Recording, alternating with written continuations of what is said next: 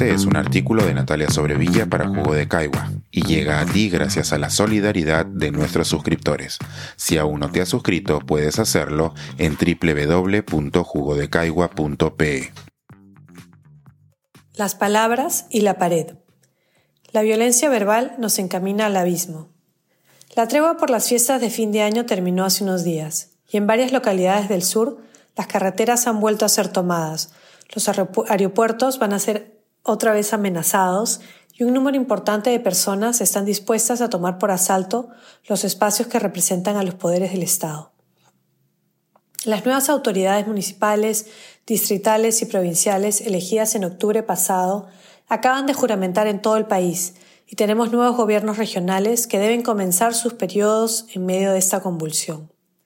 El descontento reina en muchas de las regiones del país, mientras que en Lima se vive una calma tirante, debida en gran medida a la presencia de la policía y los militares que han resguardado diferentes puntos de interés y que han desalojado violentamente a personas de una plaza principal de la capital por temor a posibles movilizaciones.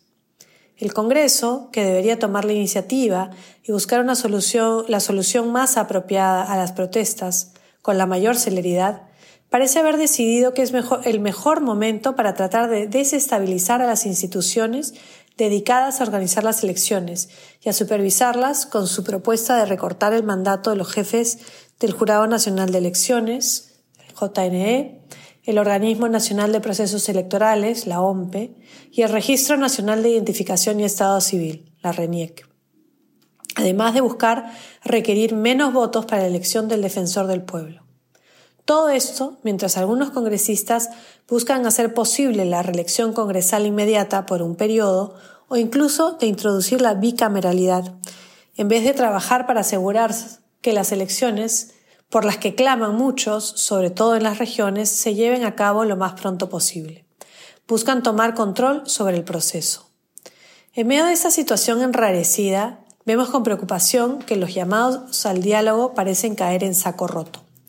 Si bien la presidenta Boluarte ha solicitado que se reúne el Acuerdo Nacional lo más pronto posible, cabe preguntarse si este espacio tiene realmente la capacidad de darle una voz y representación a quienes hoy protestan. En una situación tan al borde del abismo, cuando la pradera está completamente seca y los fósforos y las chispas acechan, hablar es particularmente necesario. Las palabras importan y en este momento vemos que se usan indiscriminadamente para atacar y agredir. Con cuánta facilidad se dice que hay que meterle bala a esta gente, hay que acabar o exterminar a los revoltosos. Incluso he oído de alguien que, con toda naturalidad y esparpajo, ha comentado que es necesario fumigar el país, además de quienes llaman a sus compatriotas parásitos.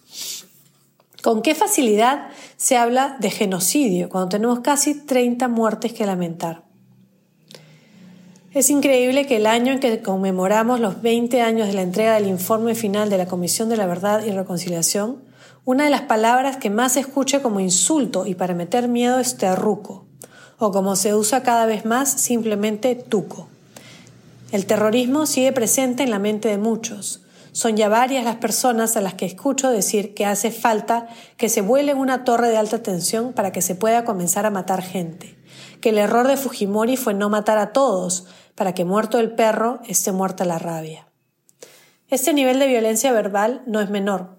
Las palabras importan, y quienes son capaces de decir con tanta facilidad que la solución es la muerte, deberían ponerse a pensar que lo que promueven nos encamina a otro baño de sangre, como si no hubiésemos sufrido ya suficiente.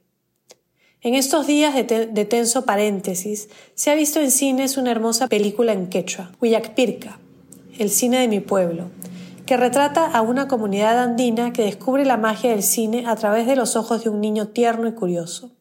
La acción discurre en un tiempo un poco indeterminado, pero que intuimos que pueden ser los 80 por un personaje femenino que sufre por la desaparición de su hijo universitario, la única referencia del film a la violencia vivida en el país, aunque César Galindo, el director, haya dicho que se sitúa en los años 70.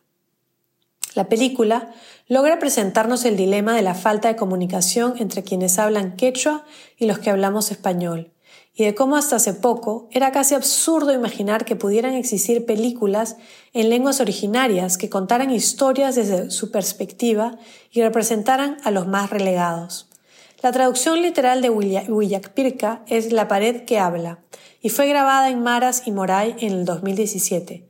Sistu, el personaje principal, se roba nuestros corazones con su inocencia infantil. Pero como me dijo alguien ayer, el actor que lo interpreta y que ha venido a Lima para promocionarla ya está hoy en edad terruquiable.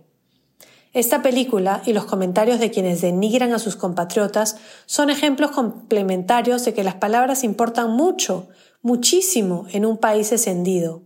Un país donde en vez de buscar el diálogo ejercemos una profunda violencia verbal.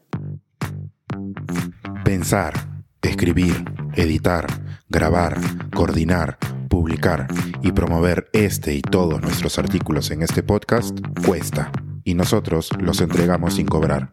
Contribuye en www.jugodecaigua.pe barra suscríbete y de paso espía como suscriptor nuestras reuniones editoriales.